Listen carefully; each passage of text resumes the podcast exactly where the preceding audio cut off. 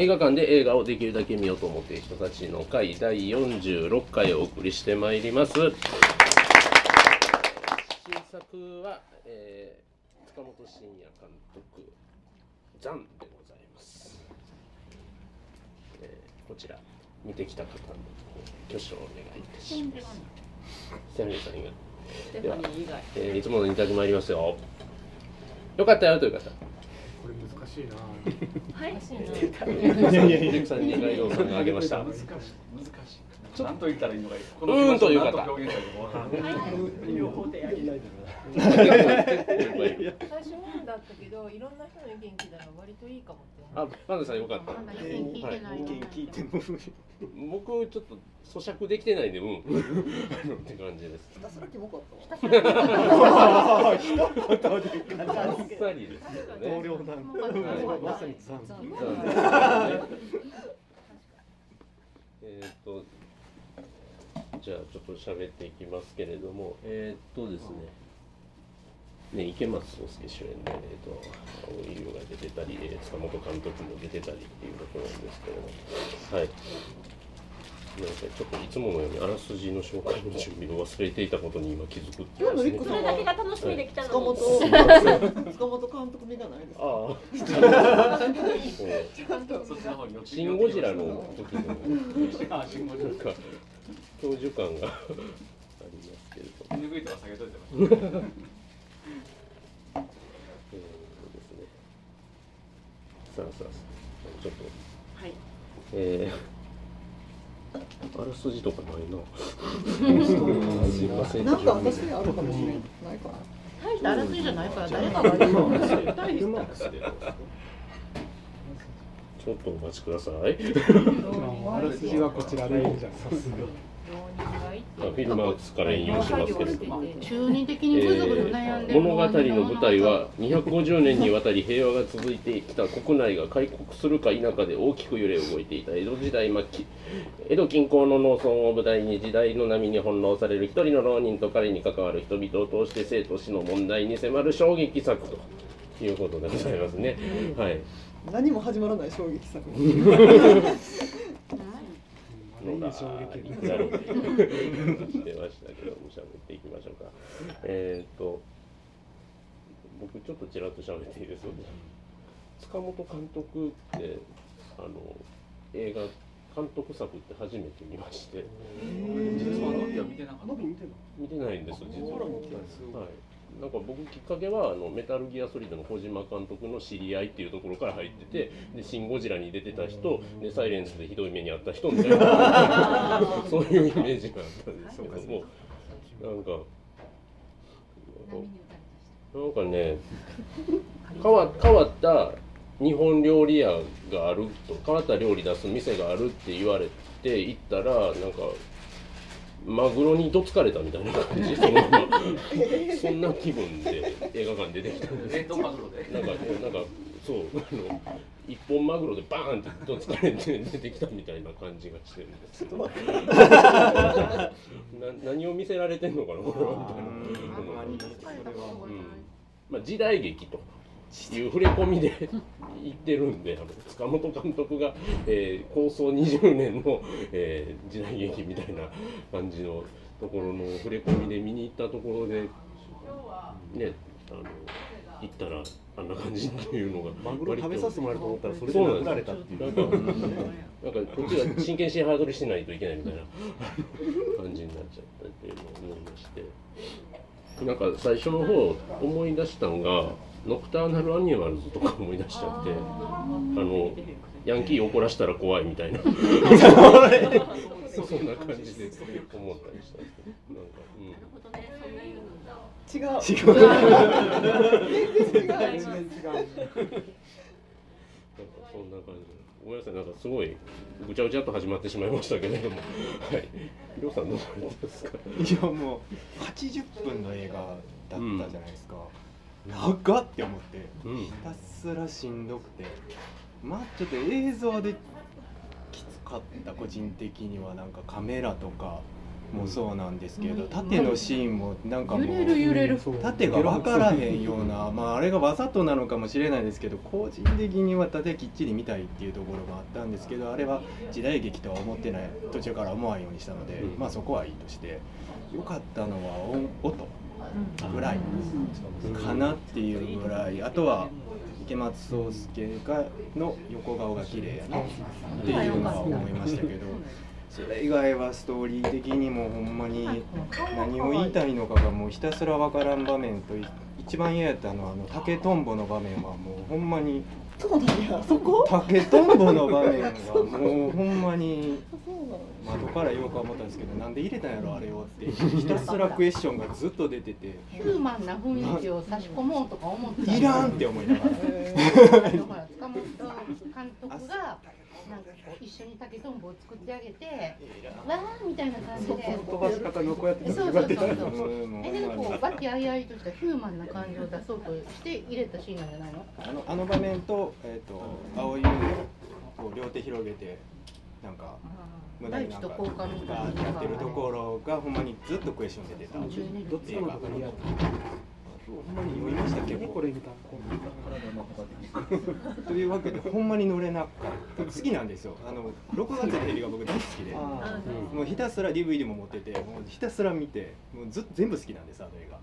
であれなんでやろうってほんまに合わんかったんでちょっと辛かったなっていう。好きな監督だけにちょっと辛かったなっていう映画でした。はいまあそんなこんなで、えー、とお話ししているうちにですねお一人来られましたのでご紹介お願いい。えーはい。あ、あの、こと近況などありましたら。えーとちょっとバタバタして何週か何何回か来れなかったんですけど、今年最後になんとかあの遅刻しながらでも来ました。えっと見た映画は、えードキュメンタリーを2本、えー、共犯者たちというのとでスパイスパイネーション告白あこれは自白。こっちも始まりましたか？えーっとそうですね。あのー、あそこのあれどこや？7芸。で、うん。で まあなかなか骨のあるドキュメンタリーで、えーまあ映画の監督さんじゃないんですけどね。あのジャーナリストなんですけど。あのもう本当に骨のある映画でした、えーで最後の自白の方にあの僕の友人がたまたま出ててえびっくりして。あのその人も、えー、と韓国で昔し死刑判決受けてで拷問とかいっぱい受けてほんで御社かなんか出てきて最近あの無罪か最新無罪化しとったんですけど拷問の時の話とか実際本人から聞いてるんでまあそれはひどい話で。あとこの前えーうち、に帰ろう。えうちに帰ろう家に帰る家に帰るう。ちに帰ろう。ドイツを取らず。そうそうそうそうそう。あれは良かった。うん。めっちゃ良かった。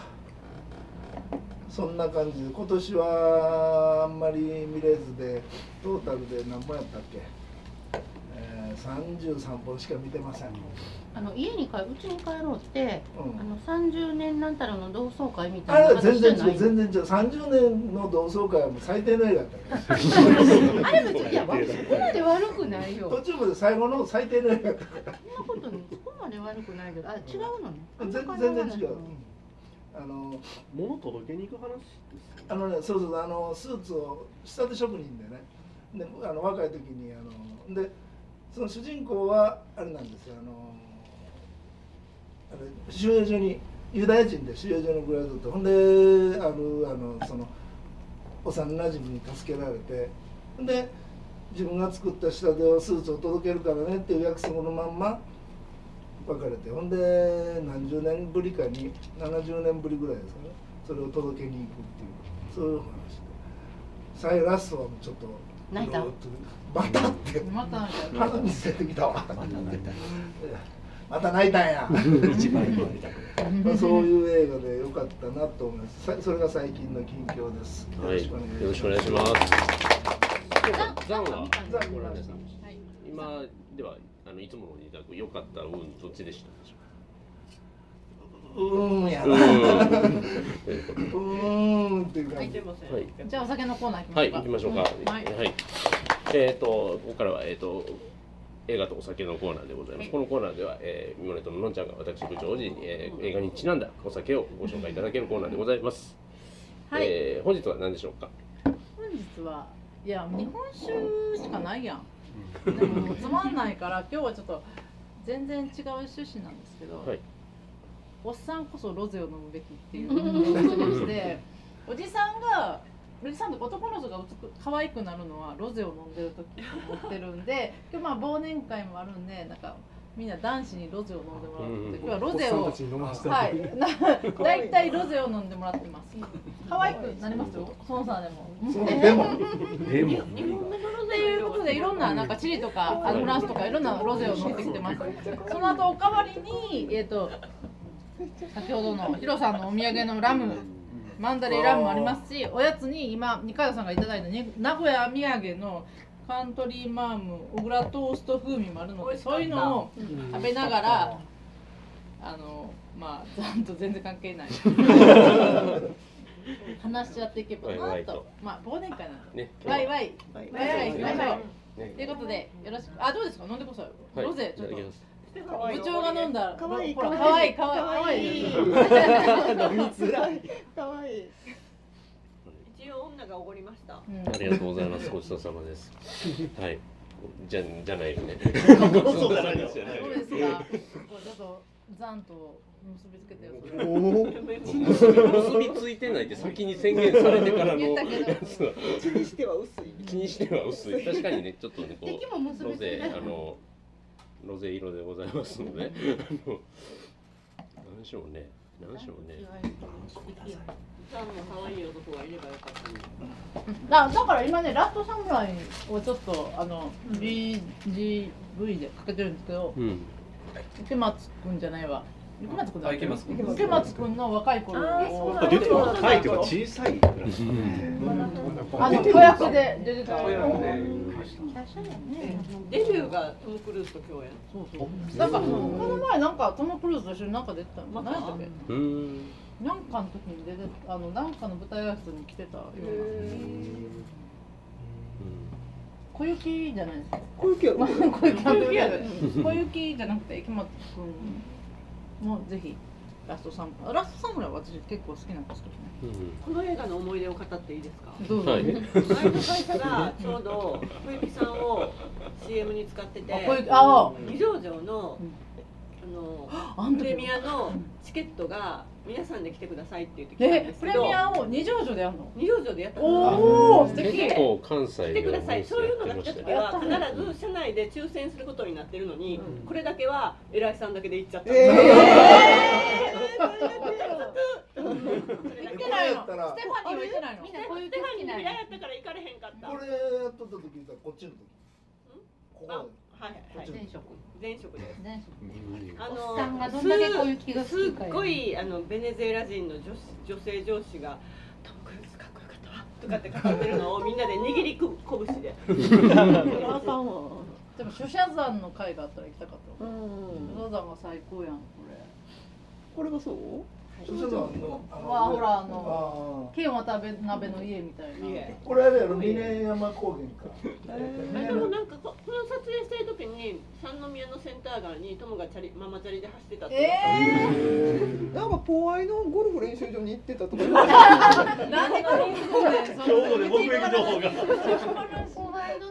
後輩の整骨院に行ってたっていう話はないよ。今がもうこっち六割ママチャリであそうやママチャリの友を見たのは私の友達やから大丈夫。電波じゃない。六割の整骨院であのトムに似た人ちゃう。そう似た人いやトムやったらしい。えっとねラストサムライから無理くりちょっと残に戻して前に戻してるザンザンまあいわゆるまあ要はね侍とは何かみたいなところはあると思うんですよ。あのこういう映画を見るときにかんこう観客が考えることは。その辺なんかございますか？なんか。家のことせえへんのが侍やねうんん殺生しな。い殺生ができないっていうのがあのあれ思い出したあのクリント・イーストウッドの許されざるもの。うん。あー。あーなんかうん実際にはこう打てない。うん。でも許されてるものはめちゃめちゃ売ってきた人やからこそやけど彼はもともと売ってない人じゃないの、いや許されてるもので実際に打つとなると震えて震えて全然うんだからそうい。う、うん。マスターキートみたいですうん。うん。マスターキート。うんマッサキー漫画であうん。マッサキーキーだいだないんであ私行ってきたんですけど、はい。監督。ああそう舞台えー、と舞台挨拶。すごいなんかはんあの質問コーナーあるかなと思ったらなかったっていう。そういう問題じゃない？えっ、と来てはった人が、えー、監督中村さん？ああのブランカ。なんか。のという野か口の中村達也あの長の人。と、うん。あの池松君の弟子みたいな若手弟分の3人が来て喋ってたんですけどもう若手はなんかほんまにポットでの子やんな、ん。ポットでって言ったらなんかな。んていうかそれあのあ青いの弟役の子やね。でもオーディションでみたいなことなんかすごいあの勉強になったとかめっちゃ言ってていい感じだったのとあの中村さんの顔がめっちゃようできてる。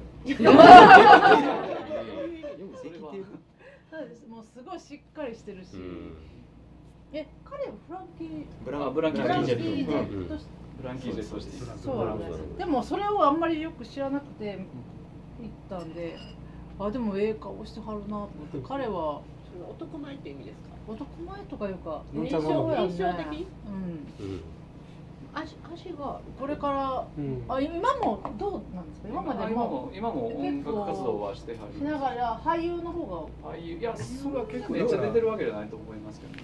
監督の作品では結構出てる。うん。あそうそうなんですよ。仲良い。なんかで、えー、とリリー・フランキー的になれる人なんじゃないかなとかちょっと思っちゃったりした。ん。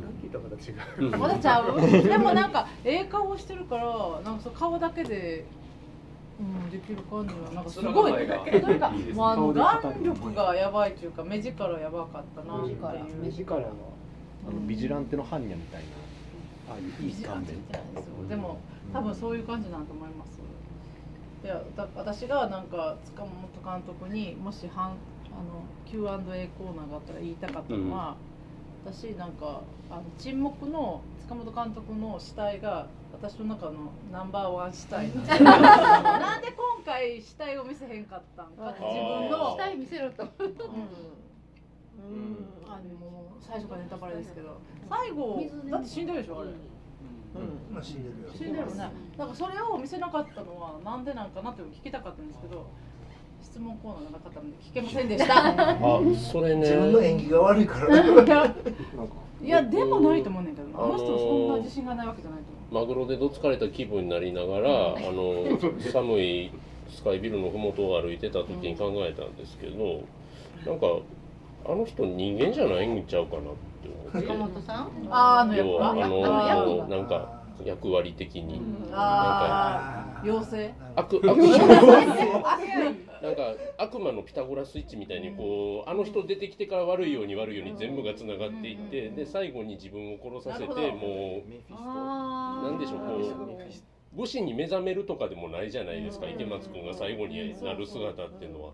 なんかもう最後に自分を殺させるみたいなセブンのケミスペシーじゃないけどなんかなんか人間じゃないんじゃないか。山盛りの飯もられても食ってる素振りは見えへんかったし理論 的な話やけれど、うん。うん、なんかなんかそういうのがあるんかなって思っマジでうん。でもさえ現れなかったら本当に。そうはね、あんなはもう誰もうん誰もみんな無事に生きてたはずや。なんか勝手に池松君があの木之丞が、えー江戸に出て、まあ、その途中で似たようなことにはなるかもしれんけどあの農村行はかないんじゃん。あのままやったら江戸には行かない？あの農村にずっといるんちゃうの？ずっと行く行く言いながら行かへん夫行くみたい行く言いながら、いるよねそういう人。う。ん。行く行くの。妖精やん。フェアリー・オブ・弾痕や いい顔してる。ナオミンさんがツイッターで断根映画やって言ってありましたよねこれね。もうもう鬱陶しいぐらいの断根映画やった。でそれを見てからうん。見てから言ったらあなんかそういうマッチョイズムが感じられたんだなって思って見たらあ思いのほか直球で書いてありましたね。なんかもタイトルからすごかったですよね。うん。なんかだなんかまあ断根感っていうかこう。もそうそうそうそう。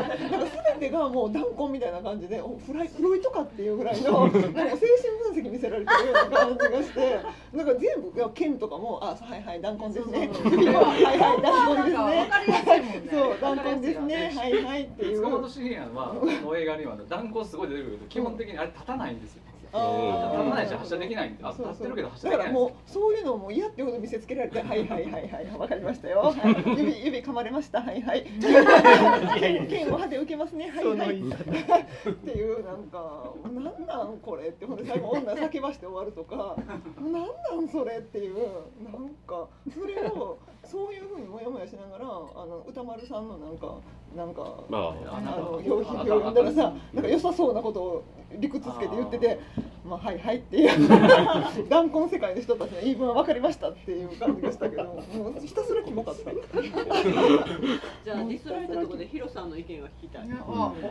えいや別に特に、まあ、僕映画はすごい良かったと思うんです、うん。個人的にはね、うん。好きな映画なんですけどうん。これどう考えてもやっぱ失敗作ですよ。失敗作ですよ。そうでしょはいやってることはのびとほぼ一緒なんですよ。内容も一緒だし途中森があのスモークかかって幻想世界に入るのも完全にのびと同じことやってるんですよ単に時代劇に持ってっただけでほんでなんか処理間違えてなんか処理間違えてなんか変な映画になったってなんかまだ音楽もいいんだけどかっこよすぎる音楽を使うからまたイラっときて そこでこれみたいなもんイライラするなっていう。メフィストテレスナももうのびとびと一緒やし、もうもうまるっきり一緒。でも一個美点があって短い短い短いあそこで終わってくれたからもうよかったって。これがだってさ二時間2時間半とかやってみよ三時間海辺の海辺の生とし蒸し返した。去年蒸し返してる。いいとこ光が良かったけど。光そうのそう。木漏れ日とよか光がなあれだけしか。そうあ監督がやってたの。私が見た会話ですけど監督があの音をすごい触ってて、うん。あやっぱりあのキラーンみたいな、うんうんうんあとジャリジャリみたいな、うんうんうんああいうのを音がすごく私だけ見た時他もそうなんかな分からんけど、うん監督は音をやっぱりすごく、触りたかったんちゃうかな、うんはようん必ずだから劇場息で遣いとか、音響をチェックするっていう。そうそうそうすごいあの、うん。時はアネックス最悪やったわあネックス合わないですよ。ねこだわってるのは分かるんですけど最初の果たし合いだけすごい気になってて。あれいいやん。あれっいたやあれってうん。目線要はちょっと離れたところから見てるじゃないですか、うその割に刀のチャキチャキ言う音聞こえすぎちゃうかって思って。あそれでも明らかに効果ですね。そう。ねあの池松が肩の抜いた時でもう抜いた直後にシャーッと音が聞こえっぱなしになるっていうのも明らかにその金属をこの人たちは持ち歩いてるのだ。これは刃物なのだというのを音で主張させてる。なんかね多分そういう意図があるのはだんだん分かってくるんですけどなんかね最初すごい気散ってしまってそれもこれもなんか。実際あの刀ってさ抜く時ってあの金属のすれ合う音ってするんやろうかこっちは木やもんなこっち木やろ、うん。だから金属の木じゃないのシューンってこうすれ合う音ってのはあんまり聞いたことないな、多分製品と思うけど音なんで。例えばサーベルとかやったら分かんないね、うんそう？は木やそら木それは木？やったら。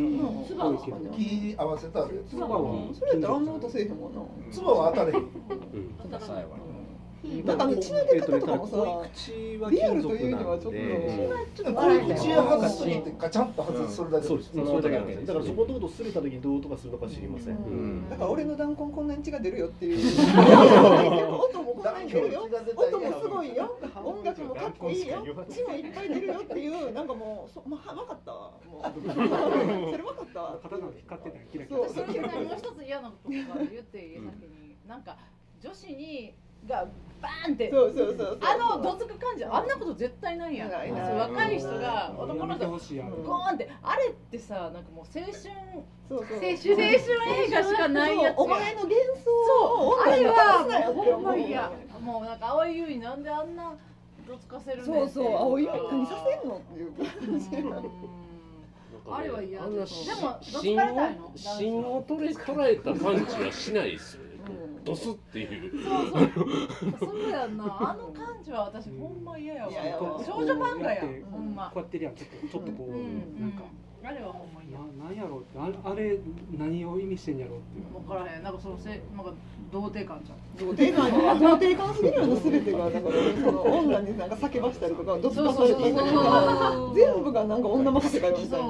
なんか殺してって言わしたりとかいいの聞いてみたい。いやあのー、うーんと感心したのは、はい。えっと衣装の汚し方と、うん。あとその肩の抜いた時の音の強調の仕方、うん。あるの明らかにフィクションの音なんだけど、うん。でもそこが良かったんですけど、わかる。あとあの最初の塚本慎也のあの果たし合いのシーンの盾、とあの坊やと池松壮亮のあの稽古の盾うん。が、えっと良かったなっていうところででそれがまあ青井優っていい役あのいい女優さんなのかどうか全然知らんけども分からんなとか。うん。同じぐらい出てきそうあの えっと池松壮亮が、えっと「私は人を切れるようになりたい」っていうあの演出って明らかに現代劇の演出なので、うんあこれはやっぱり時代劇のフォーマフォーマットっていうかそのパッケージだけ借りてきたうん。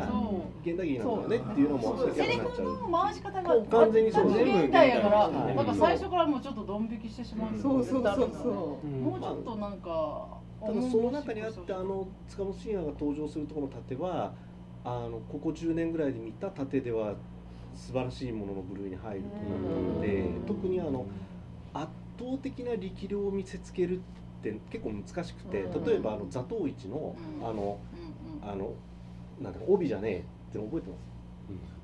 浅野頼むがくるくるっと固まってバッとやると全くあの視線をずらさずにやってあの、えっと、岸辺一徳の紐がパラッと切れるんですよ、うん。でそれに感心してるとそっちじゃないよって言って草履のど真ん中さをちゃんとうん。視線も動かさないまま指してるっていうそういうシーンがあるんだけど、あれとかあの座頭市の盾はそんなにかっこよくなかったけどあの浅野頼むのあれとあのたけしとの対決のやつは良かったんだけどまああれ以来久しぶりにいい盾見たなっていう感じです特に映画では初めてです、あのえっとね漫画だとねあれによく似た盾があるんですよ。喧嘩喧嘩商売っていう漫画の中で、あのそういうその塚のすぐ、えー、だから右手ね。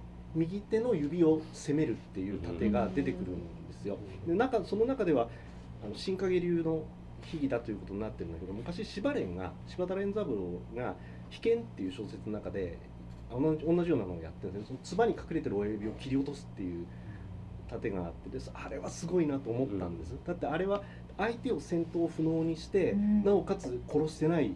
だけど圧倒的な技量の差。だって塚があるんですよ、そこのところどうやって攻めるんですかっていうので考えるとすごい圧倒的な力量の差を見せつけてるんだけどああいいなと思ったんですけどまあうん。作品としては失敗作でしょうね。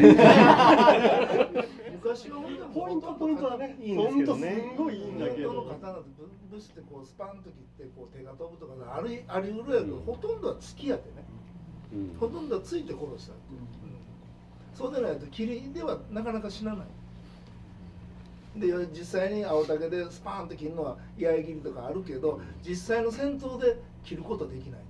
最後は絶対突き手でそれまでね歯こぼれるから。話で初めてもう一回ちょっとその縦のとこだけもう一回見直してみたくなって、縦のとこでももう二度と見ないつもりで。何やろ貴 族貴族貴族いうかあの野党あの山賊？大好きああい。うの？あれなあのなんであれこんなでっかい数珠をつけるの？ああいましたね一人。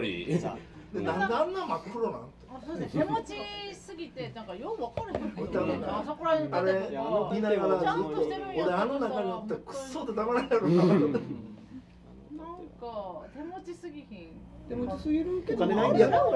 あのいやあの山賊っていうのは完全もう漫画の世界やん山賊の話と手持ちの話が交差してます。山賊の話と手持ちの話が交差しています。はい。でも手持ちはそれそれなりになんか躍動感があっていいかなと私は思ったんですよね。最初の方手持ちいらん全然いらんのになんかブワーってなってるし。戦闘シーンが手持ち。だからあれ縦に自信がないのを手持ちでそうなんごまかしてるかなと思ったけそうど縦いいって言うからほんならあの手持ちいらんやろっていうあんなあれだけの山の中にレール組もうと思ったらえらい金かかっちゃうから。お金がないんですよただ言うたわ酔う酔うあのの池松君が熱出したのはあの山賊のお酒飲んだからなんで。なんでいやもうなんで熱出したのすぎて知恵熱とかの知恵行きたく行きあれたくない子が知恵熱やろ行きますとか言ってバカみたいな知恵熱それなんか青い湯に指噛まれてバイキン入ったんですよそういうことか変なプレイしてるからバイキン入ったんですよやっぱ中中二やから女に指噛まれた人はもうバーってなってますよ寝れてない寝れてない寝れてない話の展開がなんかなんか繋がってないというかうん。すごい早くトントントントンって変わっていって前後のつながりがようわからんとこあがの田舎の真っ黒な闇の表現とかがすごい良かったなって思うんですけどね、田舎のなんか田んぼ周りの真っ暗さとかっていうのは結結構構リアルな。良かったな、うん。要はあれってうまくいかんかった新選組みたいな。うん。まあまあまあそうそこは出発するまでも行ってないからね江戸でお許しもらって京都に上がる手前でこけてる組というか。あの後どうしたんやろうね。あの後いやのたれよ死になって果たし合いでどっかの村に。どっかの村にさ果たし合いしてさほんでそこの井戸に行くとかって言ってさ塚本慎也に。そうそう。転載していく池松先生が。延々繰り返されてるのに明治維新は終わってしまう。気がついたら気がついたらもう何もかも終わったっていう。ハチさんも。だからその前の伸びは結構ねすごく、うん。結構まあ私あんまり好きじゃなかったけどすごく高く評価されて、で今回また新しく時代劇っていう話だったけどさっき言ったこれ時代劇じゃないよね全然ね、うん。そう。もうその出かけようとした時に熱出して倒れちゃうってもうあそこからなんかさもっとちゃんと理してい由だってもう普通の時代劇ってだからもうさっきその盾とかさああいうのを見せてこうっていうのあるけどないもんねそういうのがね。だから全部否定で人を殺殺せないっていうような話になっていってでおいおいとね持っていくっていう話になっちゃうんだけどでももうこれ好きか嫌いかって言われればやっぱり私もまあもともと好きではないんだけど絶賛することはないけどでも塚本慎也の世界だと思うんだよね。本当深夜の世界であることは間違いない。こうこうなんかこう揺れてるとかさ見ていてこう不安感を煽るとかさでなんかありそうでなんもないみたいな。ほんまそれ何か起こりそうで何も起こらない。いやーなんかでもこんな夜に発射できないなんて。堪能したかなみたいなところは十分にあったかなとでも女性の人を含めてやっぱり圧倒的に不評なんだよね今回のやつそうなんよ。世間的には評価されてるんやと思うけど。どっちがみ見てねああの映画評論家とかああいう人たちは結構フィルマークス上では大絶賛されてますそう。それは偏ってるな。4以上ばっかりです。塚本慎也なん本以上見てる人理屈というかね話の構造とか言ったら、なんかまあ250年平和が続いて殺せない侍がいるっていう話で、まあ完全に今の日本のメタファーじゃないですか、うん。でなんかあのそのえー、と何でしたっけ。あのまあ野武士というか ああいうのがうろうろしてたりとかなんかそのそこで戦争があってこうあのそそこに行くか行かないかみたいなとか、なんか全部そういうのでいろいろこうパーツをはめてったらああーこれはすごいなとかなんかそこにね今までこうあのこの旅は良かったとかこうあの塚本慎也がメフィストフェルゼみたいなのとかなん。か演技もいいみたいなのいろいろ要素はいっぱいあるけど、でも全部一緒になるともうもうひたすらもうみんな首をかしげるしかな。い のノブシの下りで終わってたら普通の映画やったんやけど、うんあーはいはい結局ノブシの後の方がメインの映画そうそうだからえこっちに来たかっていうね。普通のはい。侍時代劇やったらあの信氏の巣窟のところで池松君が開眼するわけですよね。そうだよ普通はねそれやったら分かりやすいよねもうそこから怪盗乱までじゃんじゃんじゃん。じゃんじゃんやってもうそのまま江戸までもうじゃんじゃん行くみたいな感じ。じゃんじゃんじゃんじゃんあんた切ったんちゃうんかいって思ってしまってけ切れないまま。好きな子もちょっと手ごめにされ助けられず。それそれでもそれでも。ますます強制されて。好きな。子も手ごめにさればほんまに。エヴァンゲリオンかっちゅう話。そうそうそう。碇シンジか。首絞めもあったしね。あの剣をさ剣を口で受けてるのはあれは何なのあれギャグギャグあったね。あったあった。し真剣白羽取りやあるね。会社をしてるんですけど。あれは何なん何がメタファーかってこと？メタファーっていうかなあれはあれなギャグとして提示されてるのかなと思って私は無理やんだって。そんななんかもうこんなんされて歯で受けてウギギギって助かるわけないやん。そんなことされて。リアリズムじゃな アホみたいなシーンをさわざわざ挟んでくるのは一体何？だからそこに何か意味が込められてんのかなっていう何なのかなと思ってないやろな。好きな女が横でレイプされてる俺は歯でなんか剣を受けてるみたいな。でなんお互ないんお互い犯されてるからそうなんかこれっていう。あれは殺そうは殺す気がなくてとりあえずあの好きな女がレイプされてるのを見せるために本気でやってるわけじゃなくてだって殺すつもりやったらポンポンと入れてるもん。なんか考えすぎ。なんかあれはこう止めてるだけな感じなのその恐怖感と好きな女があそれを見るためにそれをあの恐動怖感きを止められてるっていうだけであれ殺されるのを自分が防いでるわけじゃないじゃない。そうなんよ。なんなんかなこれ。見せられてるシーンやから。その嫌悪と恐怖と同時にああどっちかって口開けててもいいけども開けれへんようになってるからちょっとそこに刀があるからガチャガチャガチャってなるみたいな。マジでね。でもその優しさのせいで族は死んだわけやん、うんでも族も別になんかその死んでも別にあんまり後悔もなさそうしあ意味が分からへん次俺の番かぐらいの感じで死にはったからなんかまあ死ぬのはああいう人たちはあんまり怖くない人は怖く族だからってそんな簡単に切られへんよね。うんそうね。どうですかパンダさんここら辺私なんか全然その歯のシーンとか覚えてなくて。えー歯のシーンは結構あれやった長かったしね逆に みんな。うん。ってえーっていつまで噛んでんのそれ。やっぱり最後まで人を殺せないっていうのがもうあの話の一番言いたいところだったのかなと思って、まあまあそうだよねそんな簡単に殺せないでしょお国のためとか言うけどそんな簡単に殺せないでしょ絶対みたいな。ところに行き着くんやったら反戦映画なんじゃないのっていうことを言った人がいてあそうそう。そうですか、うんでもそうじゃない 見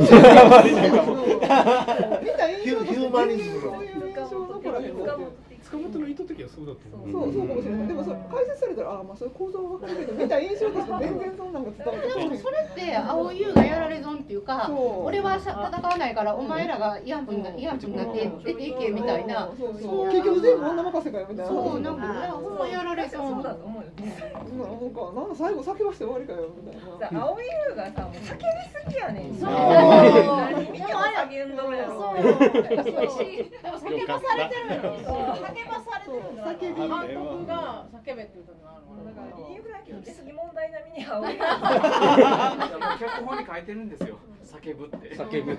だからそれが塚本慎也のなんかそういう欲望でしょそれはすごい叫びすぎイコールなんか演技派みたいに言われるのがちょっともやもやってる。うん。いやでも塚本慎也の映画に限らないでしょ、うん。そうそう。日本映画で叫ばない予告編があったら行ってみろっていうレベル。予告編で叫んだらはい見ないっていう。であの最後の森の中のシーンもね、ねね寝てしまったりそう叫ぶ合間に寝てしまったり 気づいたらいない。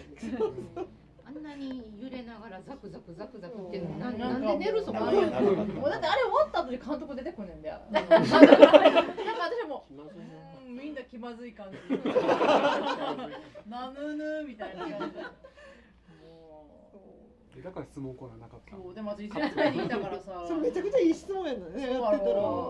だってあれさ死んだんか死んでないまあ死んでるんやろうけど、やっぱりいや私はほんまに沈黙のあの死体演技がほんま好き。で あの違う違うあの貼り付けなとこもやけど、あとその後みん。なんかテーブルみたいにバーンってあの投げ出された時の塚本監監督の演技があのほんま死んでる感がやばいから 見てほしい。今回見てほんま死んでる。あのあのほんま好きやねんなあの死体演技。生きてたらそこで投げ出す そこまで投げ出されへんよってそうそうそうそう。あそこまで自分をの無にできるってやばいなと思ってたからそれについては言いたかったのになんか一番前になんか欲が出てきたんかな。だからあれじゃない人が監督した作品では無になれるけど自分が監督したところではスコセッシに言われなできない。分からんけどなんかいやあそこは死に様を見せてほしかったなとは思うんだけどねやっぱ死ぬとこは見せないっていうかまあそうやな。人間人間じゃない説というかあ出た。弾痕のあれ大なん丈夫か弾痕の妖精。わかりまんけど絶対蒸発したよな。弾痕の私の雲になって。原原爆みたいな感じ僕の伏せの映画館で、伏せであの、はい。あの、えー、伏東大阪市でいいんでしたっけ、うん。で、まあ、まあ、まあ、だから、まあ、下町というかね、あんまり、あの、言うたら土地柄も良くないというか。柄、柄の、柄の悪い人も結構いるような土地なんですけど。で、で、そこ、そこでね、あの、映画館があって、あの、若干こう、旧作、旧作というか、ちょっとこう、あの。あのちょちょっと小さい作品も拾ってやってくれるような、ちょっと若干塚口っぽい伏せ来日してるようなところがあって、でそこ夕方から、えー、と塚本慎也が挨拶に来るっていう前の3時ぐらいの回僕見た。んですよででだからあのねそういう映映画映画強者みたいな人はね、夕方強者に夕方に多分行ってると思うんですけどだからあのその時に結構おっちゃんらねあのもうおじいちゃんに近いようなあのおっちゃんらとか一緒に見てたけど多分あ時代劇やるんやちょっと見たろうかって来た人たちばっかりやと思うんですけどもうどんな気持ちで帰ったの？か な かわいそうそうちゃんちゃんちゃんちゃんちゃんちゃん中心蔵みたいな見に行こうと思っていやそ,、まあ、そこまでじゃないけど、まあ、多分ね黒沢明は何なん。とか。た黄昏せいべいとかなんかその辺をあったとしてもそういうそういう感じのねこう気の毒やわビシッとしたやつ期待してきはったかなと思うんですよ。舞台挨拶はもう喋って終わりその喋って終わりほんまに挨拶。挨拶となんかその時のエピソードとかで,、で今日は来てないんですけど池松君とかなんか青井優さんとこのエエピソードを語ってほしいってあの若い子とかに言われたりとかして。大して面白いことも言わず。でもあの大阪の子らしかったからあの関西の子らしくて喋りは関西弁やったけど、なんかオチはなかったオチがない。オチがない。キリがない関西 そんなねいきなり出て行ってあの5分であのオチのつく話ができる人はそうそう。そうかそうか。うん。な感じで。まあ、まあ、よかったでもやっぱりそうやってさよかった探し。あいやいや 前前田君良かったんじゃないかなと思う。前田君ってあの若いあのその子若いあ若い子はよかったよ。一生懸命さがねめっちゃ良かった。よかった。下演技はどうやったか知らんけどね。あの下演技はそうだね。まあまあ普通。そこはもうちょっと少し接しに見てもらった 質問コーナーするとな解説する人おるからな。そうなあ。の自分の話する人とかねたたん。そうあるある。彼のあの田んぼ突っ込まれた後の結構泥水口に含んじゃってる感とかすごい、ああれはスコセッシから学んだ学ん。だあ塚本監督。がもっと含めと。でも今吉さんあんな泥なもっと泥って割と水気がありましたね、うんそう。あれ泥泥なるもん犬が落ちた真っ黒なってた山の天気って変わりやすいん。やなと思って見てたん。ですけどあの比較的どうでもいい話なん。ですけどあのほらこうそのや野党みたいなね中村達也以下うん。何人かこう池松壮亮とあの飲ん。でた時のメンバーってねなん。か塚本慎也切ってきたって言ってあの帰ってきたもののなん。か結局また出出たでって言ってみたらなんか主要メンバーほとんどそのまま 一体誰切ったんや？雑魚しか切ってなくて。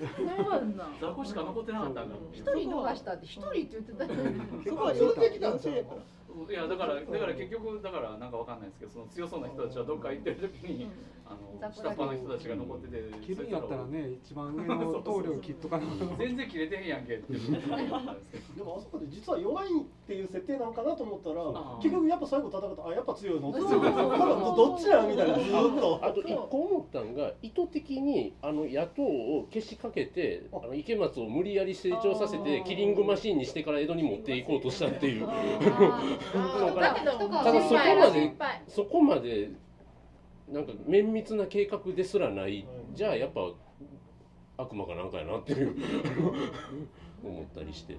なんか人を殺せるようになりたいって叫んでたシーンがあって、あの後ニコって笑って去っていくのがまあほっぽいって思って。笑ってるとかと思って。何こいつって。ほんでなんか朝来たらいないからあーって探しに行って。えー、なんなんこの展開アホみたいと思って。そうやね。脚本としてはさ、もうちょっと誰か入った方がいいんじゃない全てをやりすぎ、うん塚本監督っていうのはどうですか？ダメだからハマる時とハマらへん時がね世界の広がりがないそうそう。あの人結局東京出身ですからね。えなんか結局全部終わって全部最初から物語ずーっと考えてみたらどってことない えただその展開の中でいろいろあってもよう物語として考えてみたらどうってこと。だから小説にしたら最悪やろ。薄い。あらすじにしたらね。20年温めて。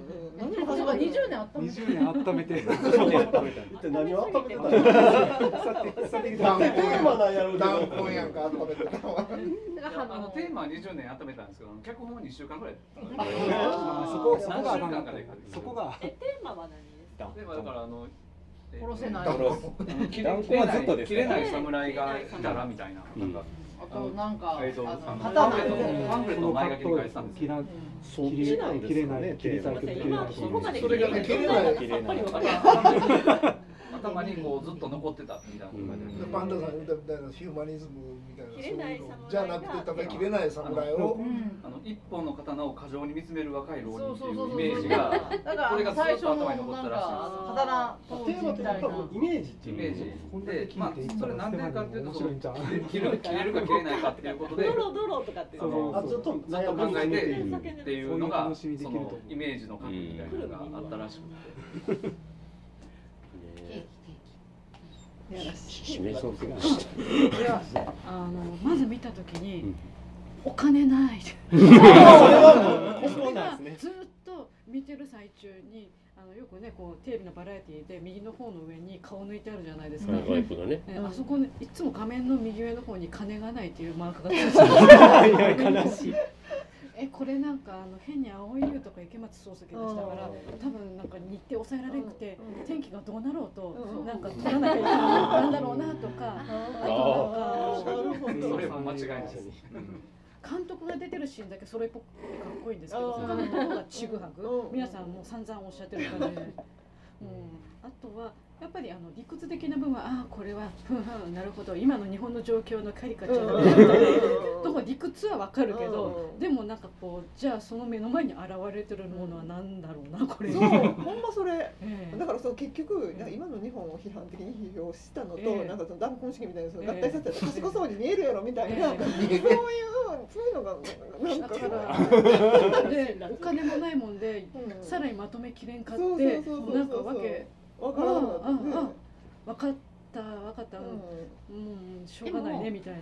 それで塚本監督に潤沢な資金を与えたらすごい映画撮るかって言ったらやっぱりあんな映画しか撮らないような気がするからお金がないのは言い訳なのか結果なのかだからお金がないってみんな私らが思ってるからなんかプラスあお金ないからしょうがないしょうがないって思って伸びもやけどなんか見てまうやん。だからそれで私らが勝手にいいようにかいなんかその映画好きな人は解釈しちゃうけどまあ映画を見たことない人が1金がない年に1本を見るか見ないかの人が見たら多分何もわからない映画みたいな感じしか作られへんってこと先ほどなんか伸びと同じっておっしゃったけど、伸びはうまく回ったんですよ。そう伸びはうまく回った。今回はうんうまく回るかなと思ったら全然回んかなっていうの がすごくよりもお金かけてると思うええ。なので、やっぱり本がいいもん伸びはそうですよね。まあ豪華そうかなんか中途半端にお金を与えたらあかんのじゃん。あの人はもっとお金ないか、もっとお金ないところでものすごくお金がないところでものすごくお金がない映画を作ってるのがすごくいいんじゃないの？この映画に関して言ったらもうちょっとお金あってスケジュールとかに余裕があったら、もう少しあのちょっとなったんじゃないかなでも何の映画は多分変わらないと思う。から多分あのそうテーマとか全然変わらないと思います。あれ3時間ぐらいやってるんじゃんお金あやめて。あの内容で。ちょっとこの間見たあの押井守映画をふっと頭の隅にふっと思い出しましたね。なんだっけ名前が出てくる。えっと何でしたっけあのえ何ですあのどんなんですか？あのがあの外人の俳優さんえっとアバロンですか？アバロンじゃなくて。アバロンじゃなくて。え一番最近のあのオリジナルのやつです。なんか、えーあガルム戦記あガルム戦記見てないけど。あガルム戦記？あのガルム戦記ふっと思い出してあなんかいろいろ頑張ろうとしたけどああそういうことで。ねそういう感じでね。なのででもあの方も本当になんかお金あげたらあげたりいいもの作るかってことちょっと心配なところうもあげた結果が。あ自分のの作りたいもの作らせたらダメです。もうあのなんでこれ作れって言って、じゃあしょうがないですねって作とちょうどいい。そうだね。頼頼まれると変な風にいじってくれてそれがいい感じに機能するっていう。感じですか他のところでなんか根本的に多分なんか貧乏臭いよね。そうそうそう。そこがいいんじゃない？それあの人お金あげて青も壮大に貧乏臭いことするだけで貧乏臭さは多分塗れないと思うから、な抜けないと思うから、そういう人はもう貧乏臭い映画を極めたらいいと思う。だから予算上げたらあかんのじゃん。有名俳優とかも出さたらあかんこない方がいいんじゃとなんいと思うんですけど、あの、一二億二億はいらんけど、なんか一億弱ぐらいはいるんちゃうかなっていう。1億弱ぐらいはあげよう。でもあの時代劇とか戦争映画とかって衣装とかも金かかるし、大変ですよね。現代劇したらええのにっていう。だからもっと人と共同した方がいいんじゃないの？こう脚本人に書かすとかう。ん編集誰かに任すとか。そういうところがそういうところがあのお金がないとできることですよう。んそうそうだからもらったお金をそっちに当てればいいよねっていう。本格的にお金がないとそういうことができるそれやらなさそう。やからでも飲食店とかでもなんかそのレジを任せれない人とかいるんですよ、結構、わかるわかる。あ儲かっててもだからそういう感じなんじゃん。なんかその全てをやりたいみたいな、その臭い、全部自分がやらんと気済めへん。そうそういう人いるから、会社だと適材適所だと違うと思うの。多分ねあの自分以外の人を入れるとすぐあのやりたいことやれなくなるからでしょう、うん。まずそこはでも任せれる気持ちがと。逆に今回へえと思ったのがよく蒼井優レイプされたなと思った。ねよくなんていうか事務所が許したなって、どっちかっていうとそっちの方がこそれはもう。のこの国は問題になっちゃうっていう手前で止まると思うん手前で止まるんだよねされたわみたいな。その辺のところでストップがかかっちゃう国なんでこの国は、うん。だからだからそういう余計なところからお金だとか口だとかが出てくるとやりたいことがやれなくなっちゃうんでできるだけ自分でやる。でもそれが青井優のレイプやったとしたら別にどっちでもいい。演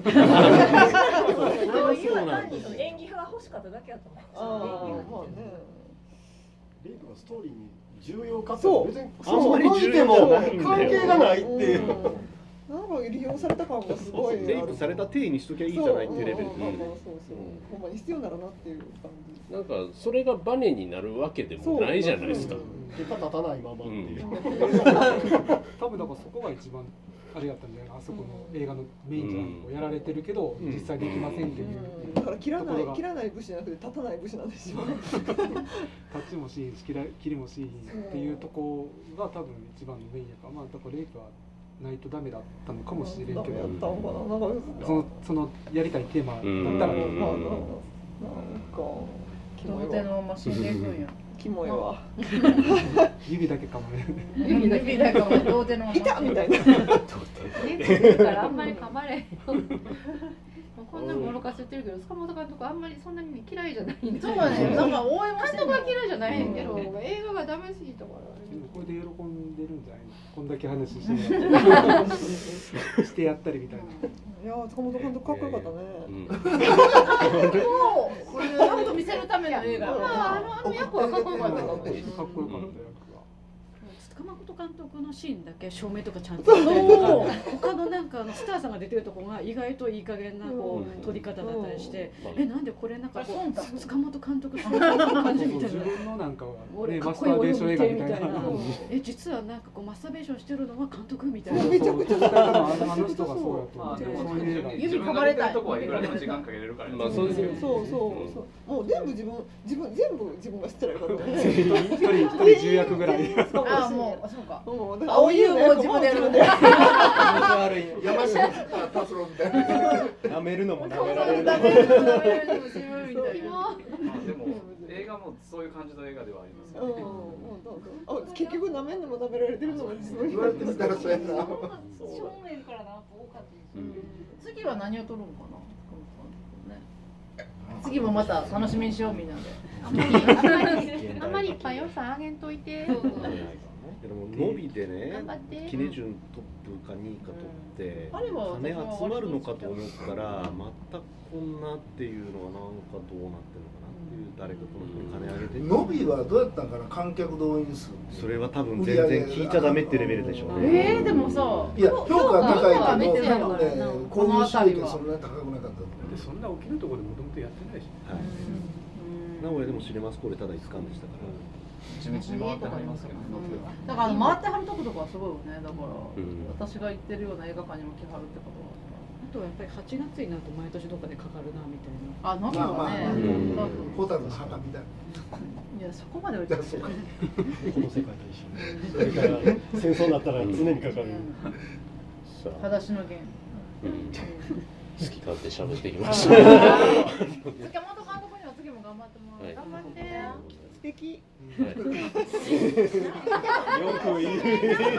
心が心がなさすぎるなんかあと歌丸さんのやつ聞いてたらいつもなんか塚本監督は演技も下手なのにいつも出てるみたいな話があってでも私はやっぱり塚本映画は塚本監督でやってほしいなと思うんですけど、下手って感じたことは下手じゃないよね。じゃないしあの人の世界があるから。役者としては結構いいと思う、うんまあもう役者として稼いで、その金を全部。そうだねそれがいい。また次のスポ精神に出てもらおう。というわけで、はいえー、と今回新作は、えー、塚本慎也監督の「残」でございました。